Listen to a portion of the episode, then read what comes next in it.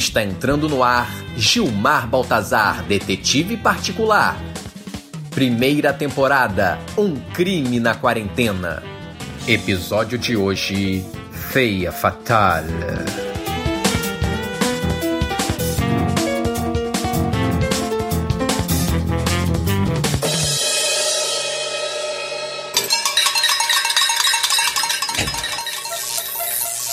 Quando o panelaço diminuiu e a luz voltou, o pior já tinha acontecido. Ai, meu São Jorge! Derramaram bebida no chão que eu acabei de limpar! Não isso. Tinha um cadáver no meio da sala.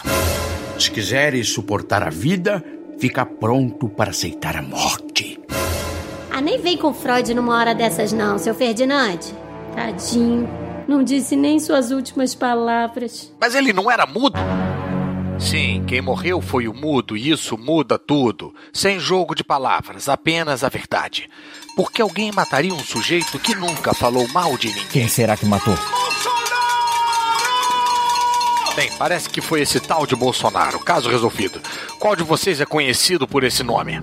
Não seja tolo, é só um protesto contra o presidente. Você vai me desculpar, mas um detetive não acredita em coincidências. Bom, eu não matei ninguém até porque eu não ia fazer isso bem na hora de eu largar o serviço.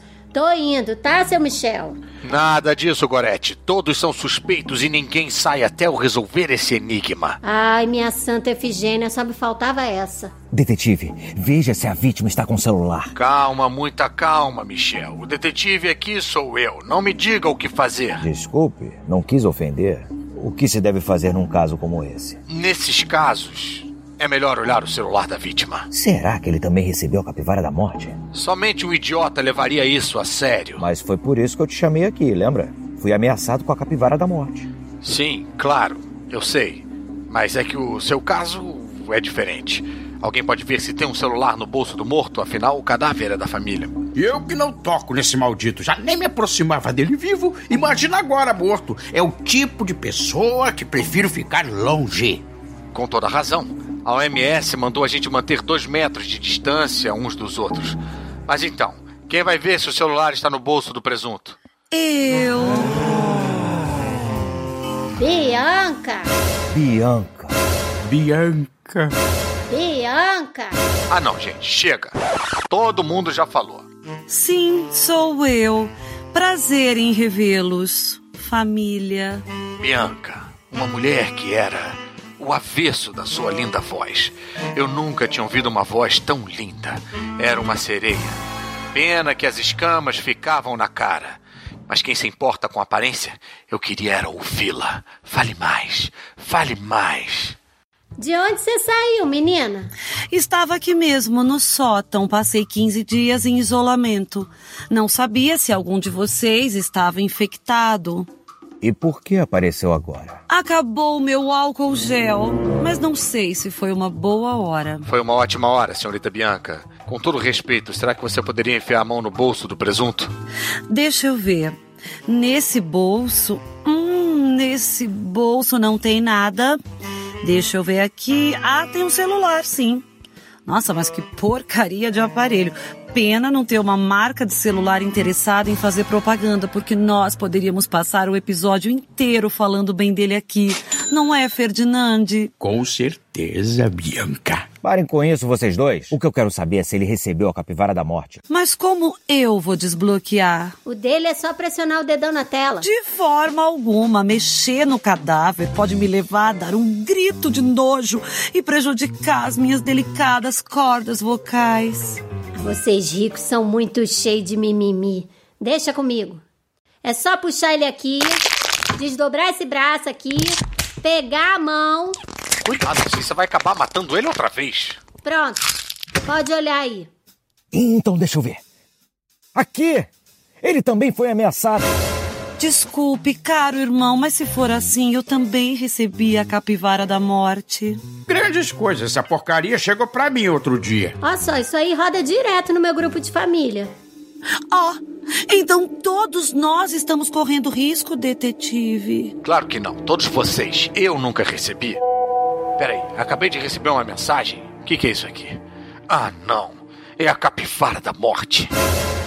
Ó, Agora todos aqui estão ameaçados de morte. Meu São Jerônimo, o que é que vai ser das minhas filhas sem mim? Você não tem filhas, Gorete? Por isso mesmo.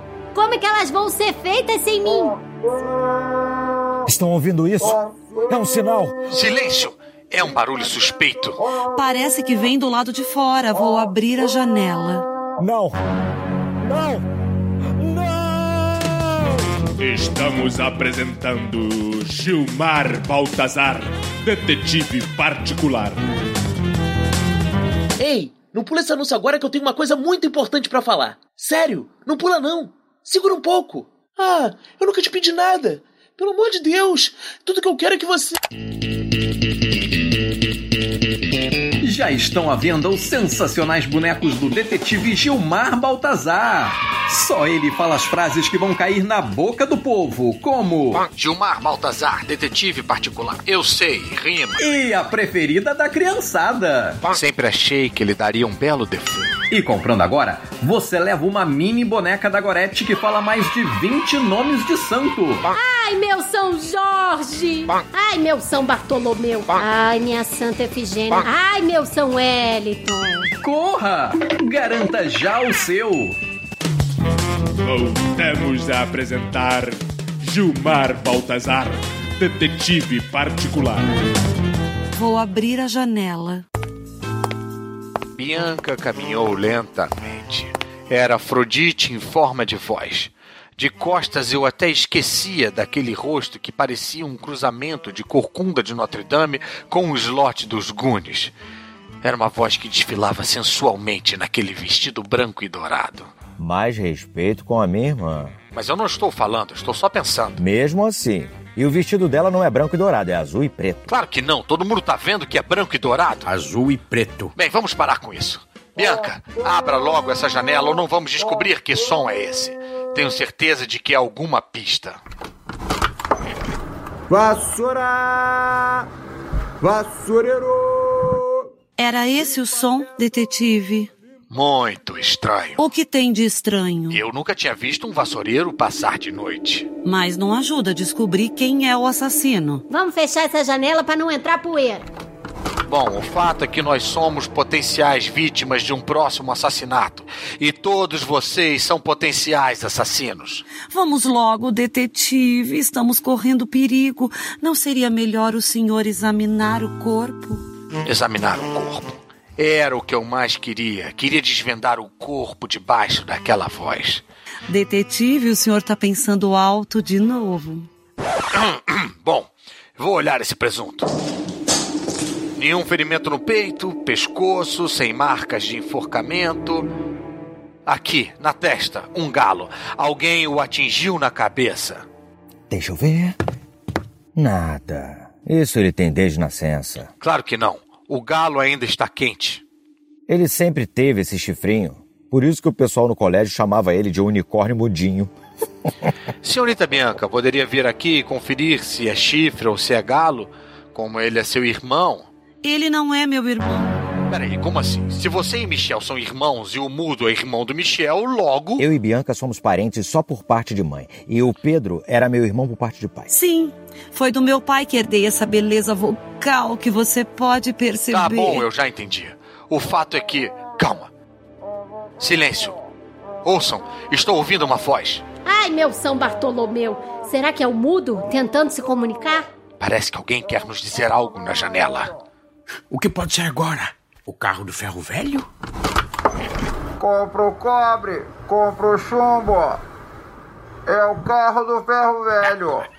Acho que eu sou um detetive melhor que você. A diferença é que o senhor não consegue decifrar as pistas. Que pistas? Todos esses sons estão pedindo para que vocês saiam para comprar alguma coisa. E para sair, precisamos de sapato. E aonde nós guardamos os sapatos? No armário. Nunca ouvi nada tão rocambolesco em toda a minha vida. Tem certeza? Então abra o armário. Ai, meu São Cristóvão. Aí está. Um técnico de TV a cabo amarrado e devidamente amordaçado. Nunca vi algo tão genial em toda a minha vida. Essa maluca me amarrou, me amordaçou e me prendeu aqui. A Gorete. Não, essa outra aí, do rosto que parece um. Essa aí da voz linda. Eu sempre soube que não dá pra confiar em quem nunca limpou o ralinho da pia. Quem diria? Uma psicopata vivendo sob o mesmo teto que nós. Nunca pensei que a minha irmãzinha fosse capaz de uma barbaridade dessas. Eu. Eu, eu posso explicar. Eu sei que pode, mas eu, enquanto detetive, faço questão de explicar. Até porque eu tenho que fazer jus aos meus honorários, que, aliás, são cobrados por hora. Pois explique rápido, porque sou eu que tô pagando. A senhorita Bianca é viciada em novelas. Se isolou no sótão com seu álcool gel. Mas antes chamou o técnico e o aprisionou pro caso do sinal cair. Isso não faz sentido algum. Ah, sim, você acertou. Incrível. Como você descobriu isso, detetive Baltazar? Nada como meu faro de detetive. Mastela, conhecido comendo um delicioso chuvisco numa tarde em Campos em 2007, ajudou muito. Gilmar. Ah, então vocês já se conheciam. Ai, meu São Wellington. Isso é muito suspeito. É, eu acho que eu já falei demais. Já não resta tempo pra falar mais nada. Pelo menos nesse episódio. Com licença, será que eu já posso ir ou tenho que ficar pro próximo episódio também? Chispa daqui! Vai embora logo!